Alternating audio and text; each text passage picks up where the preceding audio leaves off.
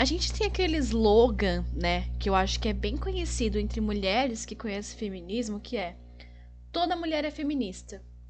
Pensando nisso e devido a toda a discussão que nós trabalhamos aqui nesses três episódios de podcast, eu chego agora e pergunto: se toda mulher é feminista, e é uma pergunta ok, plausível e cabível, então toda mulher é feminina?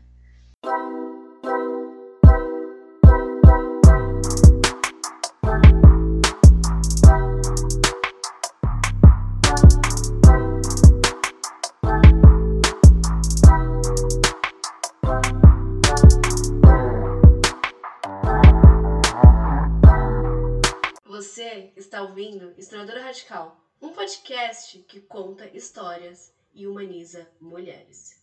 Olá, gente! E aí, tudo bem com vocês? Eu sou a Gi, aqui da Historiadora Radical, e se você chegou até aqui, eu espero de verdade, com todo o meu coração, que você tenha escutado os outros três episódios. E também, né, por que não todo o podcast inteiro, já que ele tá curtinho ainda, dá pra você escutar. Nessa temporada, a gente tá discutindo sobre feminilidade. E a gente falou muita coisa, né? A gente falou sobre feminilidade lá no começo, do que é o conceito, sobre a feminilidade na cultura pop, que eu acho que é o grande, né, medidor do que é essa feminilidade. A gente falou sobre feminilidade periférica e agora eu trouxe um questionamento para vocês o que é feminilidade, né?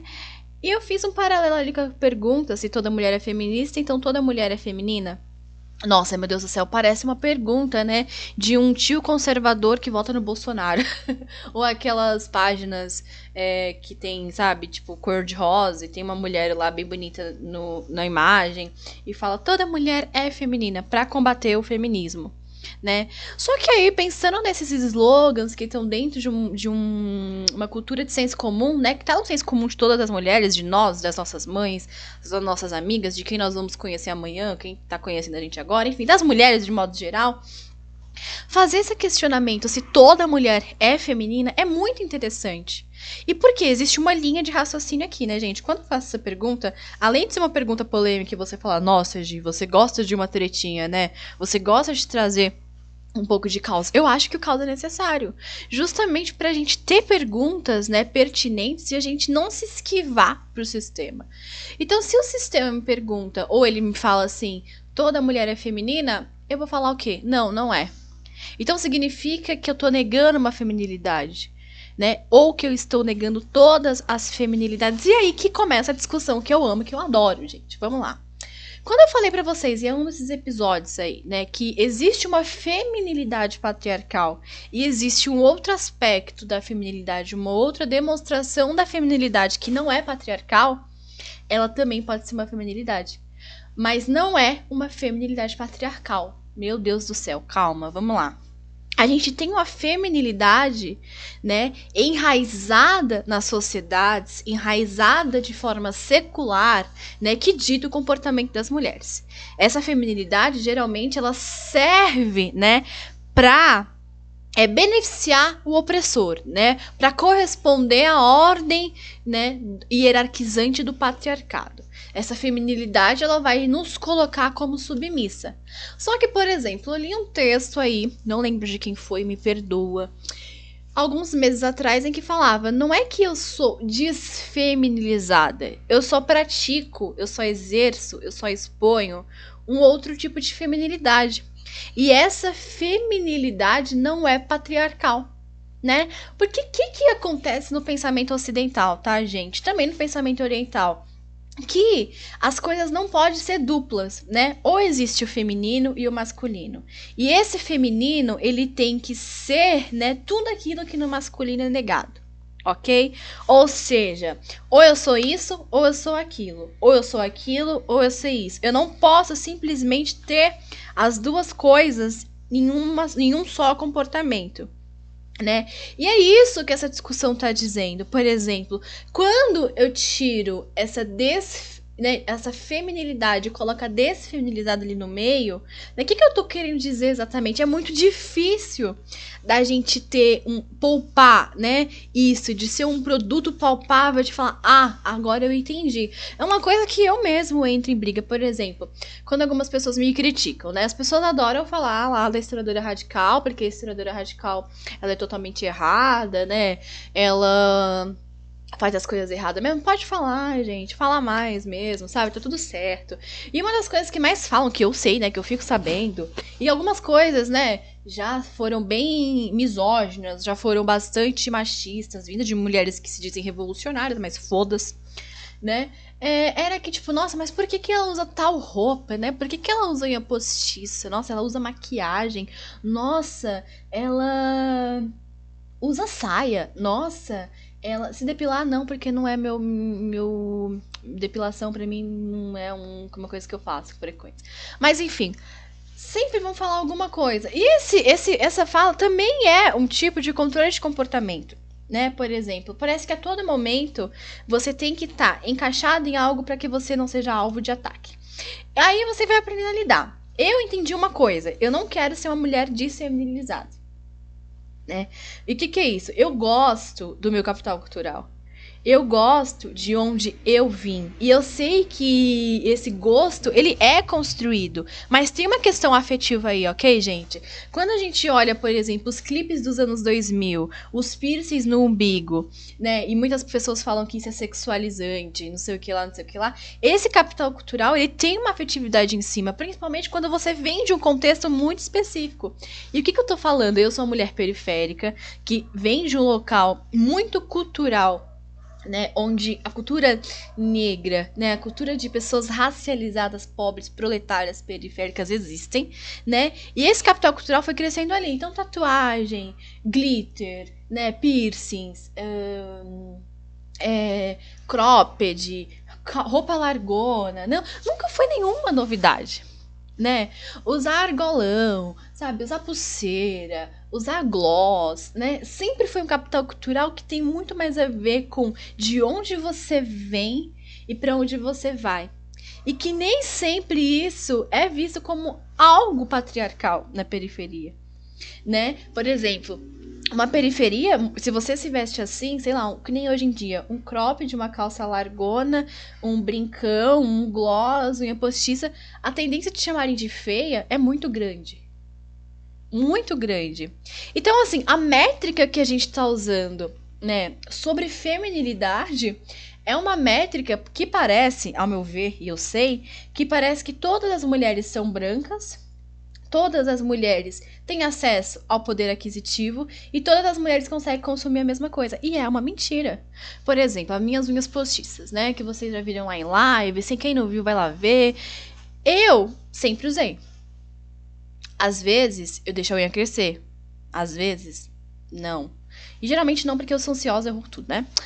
E aí, as unhas postiças é uma grande, assim, um grande exemplo para vocês. Eu comprei na lojinha da, da Dona Ana por 3,99 reais. Ai, mas é sapatão. Tira a unha, lava a mão. Né, gente? Não tem nenhum problema. Isso vai fazer com que eu esteja sendo mais feminina? Não.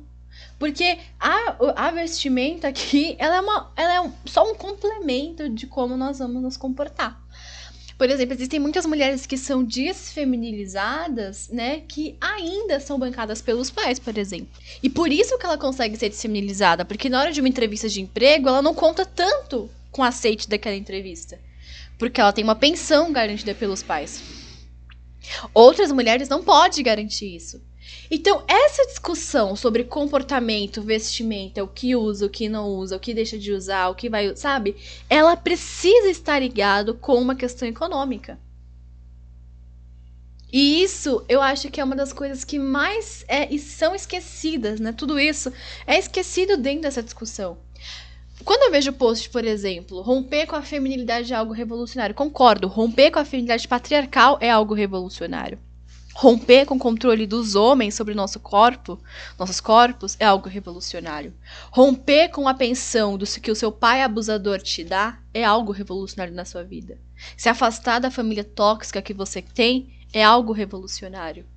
Ser assertiva nos seus posicionamentos é algo revolucionário. Saber falar em público sobre o que você permite e o que não permite é algo revolucionário. E isso vai além do que você se veste, né? Por exemplo, eu lembro de uma de uma ai, uma entrevista, eu acho que foi na Roda Viva, talvez será, gente, foi na Roda Viva, sei lá, mas é bem antiga aí. Deve estar no YouTube, da Camille Paglia, né?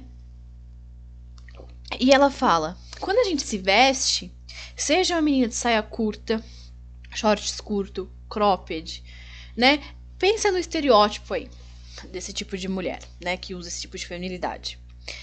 Ela tem que saber que isso vai atrair olhares maldosos da comunidade patriarcal, de homens que acham que o corpo da mulher é público. O problema dela não é a roupa. Só que ela, ao vestir aquilo, ela precisa saber se defender. Então, qual é a narrativa que nós temos que ter? Antes de usar a feminilidade daquela mulher como alvo de ataque.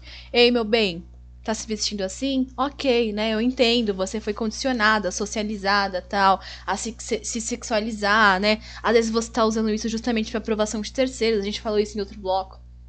Não falamos? Só que, olha, aprendi a se defender. Olha, vamos aqui fazer uma defesa pessoal, sei lá, três dias. Vamos ali três dias, você sabe, domingo no parque. Vamos treinar uns golpes para você se defender primeiro. Vamos entender esse processo aqui de feminilidade. Vamos ver realmente o que você gosta, o que você não gosta. Vamos ver qual é o seu poder aquisitivo, se você pode de fato mudar todo o seu guarda-roupa. Vamos ver como anda a sua autoestima. Como que anda a sua subjetividade? Não, o que, que a gente faz? A gente ataca as mulheres. Eu lembro que eu fui muito atacada por pessoas aí de nomes grandes, né? Pessoas que não sei como estão e não quero saber também. Mas, por exemplo, é que, nossa, ela dança polidense. Meu Deus do céu, como assim ela dança polidense? Vamos cancelar a Gi agora. Porque eu, com o meu poder, vou cancelar a Gi agora. Porque eu tenho que cancelar a Gi. Porque, nossa, ela é tão importante, eu vou cancelar ela agora. Mano, me deixa, tio. Tá pagando as minhas contas? Tá achando que eu tô fazendo isso pra macho ver? Amor, não. Cada macho que olha pra mim, enfia eu chute na cara. Anda comigo para vocês ver. Vocês estão treinando as minas a se defenderem? A criar autonomia? A dizer sim, não? E principalmente a se defender de ataques de outras mulheres disfarçado de cuidado? O nome disso é sagacidade, velho. Graças a mim mesma, né? Eu não perdi esse lado periférico que nos ensinam, né? E não parei de escutar Tashi Tracy, Bivolt e um monte de coisa. Então, gente, vamos parar de brincar de teoria. Vamos parar de dizer que a gente está preocupado com a amiguinha, quando na verdade nós só estamos preocupadas em rechaçar uma outra mina, uma outra menina, uma outra mulher. Porque às vezes você está falando de menor de idade. Às vezes você está falando de uma menina que tem 17 anos, 16 anos, 15 anos. Que está em formação de tudo isso. Às vezes você pega uma mina para criticar, uma mina que pra na sua cabeça, né? Porque você sabe tudo, ei, dona da verdade. Ela sabe tudo. Ela tá passando por uma situação muito difícil. Né? E outra, uma outra coisa, vamos falar sobre formatos de corpo. A mesma calça que largona, né? Que uma menina super magra vai usar, se uma mulher que tem curvaturas no corpo for usar, vai deixar mais marcado. Tem mulheres que têm curvatura, gente. Eu tenho, eu sou uma mulher que tem curva, né? E eu já fui chamada de corpo pornográfico, por exemplo, por feministas. Mulheres do movimento aí, públicas inclusive. Né? Por quê? Porque nossa, ela usa um top que ficou com decote. Meu Deus do céu, será que ela quer chamar atenção? Será que ela quer chamar atenção? Ah, meu Deus do céu, ela quer chamar atenção. Por quê? Porque tudo para vocês é pelo patriarcado.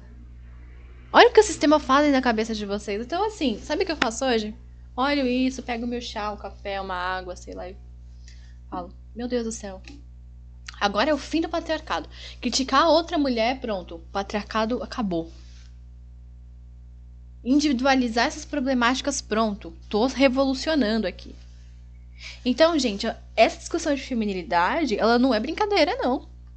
Antes, existe uma pessoa que tem um nome ali, que tem uma história, que vem de um contexto, que tem um capital cultural X, que muitas vezes precisa se vestir de tal forma porque trabalha de tal coisa. A realidade de mulheres que conseguem romper com essa feminilidade patriarcal não é uma realidade de maioria. E muitas vezes, muitas mulheres nem querem se disseminalizar. Então, qual é a outra alternativa? Ou só tem uma alternativa? Então, isso não é liberdade. Isso não é uma discussão sobre autonomia e liberdade e ser livre. E felizmente, eu acredito muito na, na, na, ideia de libertação das mulheres. Não de rechaço de mulheres, como muitos de vocês acreditam. E quando eu falo isso, não é tipo, poxa, vamos aqui criar uma treta. Não é falar, poxa, mano, sabe, caralho? Tu estuda pra porra, tu conhece um monte de coisa, tem acesso à informação, sai da sua bolha. Da hora você ter uma comunidade fixa ali de duas, três, quatro, cinco, dez mulheres que vocês concordam com plenamente tudo. Mas vê outra realidade, vê outras possibilidades de existir. Entenda outras vivências. O mundo não gira em torno de vocês. Porque isso vira um discurso identitário. E para quem participou do curso de neoliberalismo e identitarismo sabe do que eu estou falando. Inclusive, deixa eu fazer aqui meu marketing, né? Tá rolando as inscrições pro curso Transgredindo com Mulheres, que a gente vai falar bastante disso. Sobre essas bolhas, né? Esse primeiro módulo a gente vai falar sobre raça, onde a gente vai ter mulheres como Evaristo Conceição, Lélia Gonzalez, Carolina Maria de Jesus, Maia Angelou, Sueli Carneiro, Maria Beatriz Nascimento, Patrícia Rio Colles e Bel Hooks, né? Divididas em quatro aulas, cada aula duas pensadoras para ser discutida. Lembrando que vai ter apostila, gravação, certificado, então se inscreva. Todas as informações estão no Instagram, na bio ali do da historiadora radical, arroba ponto arroba ponto nada, arroba historiadora ponto radical. Acesse lá, qualquer coisa me manda uma mensagem, a gente troca uma ideia, né? Gente, então vocês entendem a problemática? Porque assim, a gente tá aqui para discutir. Teoria para quê? Para solucionar. Teoria para quê? Para expor um problema e falar, como vamos resolver isso aqui? Teoria feminista é o quê? Vamos humanizar mulheres. Se você não tá fazendo isso, meu amor, começa do zero. Desiste. Se você não consegue fazer isso. Desiste. Infelizmente é isso. Ai, Gi, mas você, né, e não sei o que lá, você é meio pessimista. Não é que eu sou pessimista, sou realista. O meu otimismo é na minha ação. Já falei isso. As minhas ações são otimistas. A realidade é pessimista. Então eu vou falar que a realidade é pessimista e acabou. Então, assim, discutir sobre feminilidade é muito além do que se essa menina ali que você segue, ela tá usando minha postiça. Essa menina ali que você segue tá usando uma lace. Se a menina ali que você segue é, é, é, é tentar explorar tudo isso, entender tudo isso, entender por que, para onde que vai tudo isso, para que, que serve tudo isso. Vocês estão tentando fazer isso? Não sei.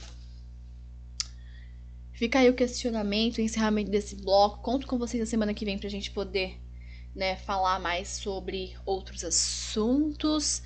A gente vai contar histórias a partir do bloco que vem, da, da temporada que vem.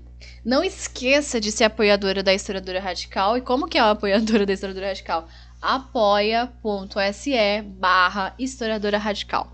Quando você faz isso, você pode colaborar com qualquer valor e você faz com que o podcast continue no ar, que é um material distribuído gratuitamente para milhões de pessoas. Milhões é ótimo, né? Milhares de pessoas e também ajuda aqui, né, com que eu pague algumas continhas, né, que eu vá ali no, no Mac comer um lanche, né? Nada muito grandioso não, tá bom, gente? É isso. Um beijo para vocês. Tchau.